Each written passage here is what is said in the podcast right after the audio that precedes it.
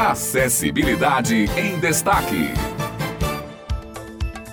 Bom dia para vocês que acompanham a Rádio Tabajara, o Jornal Estadual. Estamos começando mais um Acessibilidade em Destaque, o seu encontro semanal com a inclusão social. E hoje comigo, Hanna Pachu. Olá, Hanna, bom dia. Bom dia, Otto. Bom dia, ouvinte da Rádio Tabajara. Estamos aqui em mais uma semana trazendo um assunto super importante para a inclusão social. Hoje nós vamos falar um pouco sobre as pessoas com deficiência e a sua relação com as famílias. Você vai ouvir agora na reportagem de Simone Elis.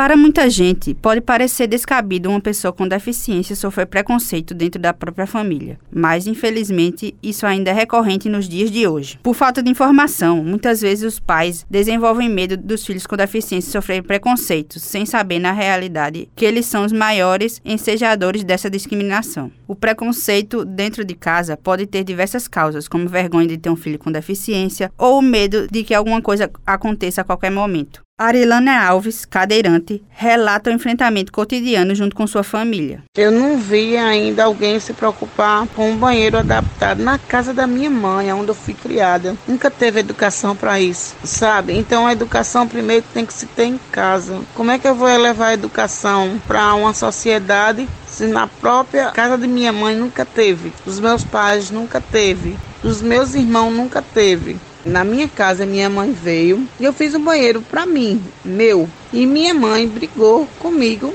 Coloquei dois chuveiros, um para mim na minha pedra e um para o meu esposo no, no, meu banheiro. Minha mãe, ah, mas ele era para tomar banho lá no outro, no outro banheiro, não precisava. Eu disse, mãe, o banheiro é meu e ele tem que ser adaptado e ele é meu marido. Eles não se adaptam.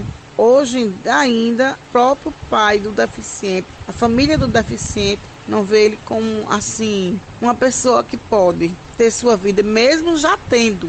Eu já morava sozinha. A falta de informação é o maior causador de preconceito e discriminação, e tentar buscar uma solução para as famílias através dos estudos, orientações e legislações pode ser o primeiro passo nessa luta contra o preconceito dentro de casa. Eurinete Monteiro, psicóloga clínica do Instituto dos Cegos da Paraíba e da FUNAD, conta como as famílias podem lidar com essa problemática e encontrar suporte necessário nessas instituições. A gente tem que pensar em duas situações: quando você está trabalhando com a criança quando você está trabalhando com o adulto. A família, como a gente sabe, é a base estrutural, né? Então, é muito importante que a gente sempre esteja trabalhado aliado com as famílias. Quando se trata de um adulto, a gente entende que a pessoa adulta ela já tem toda uma condição de ter atitudes, né? E tem todo um repertório já de vivência que a gente, como psicólogo, vai o quê? Vai trabalhar no sentido daquela pessoa ter condição, né? De ter esse enfrentamento, né? Um enfrentamento na questão da aceitação.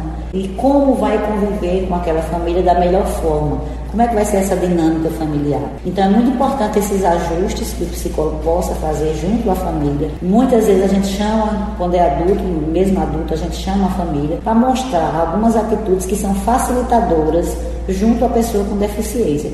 A gente sabe que é comum, muitas vezes, uma superproteção quando se trata de criança, e isso não é favorável, porque não permite que a pessoa adquira autonomia e independência. E a superproteção, às vezes, ela muitas vezes é uma forma de rejeição, né? A pessoa é, protege muito, porque lá no, íntimo ela não aceita bem. Então, como ela não sabe lidar com a culpa, então ela vai tem aquela superproteção que aí é um caso realmente que prejudica muito a pessoa com deficiência. A pessoa precisa adquirir essa desenvoltura frente à vida. Isso ela vai adquirir se ela tiver a oportunidade, né, de vivenciar as situações, né, de ter uma vida cotidiana.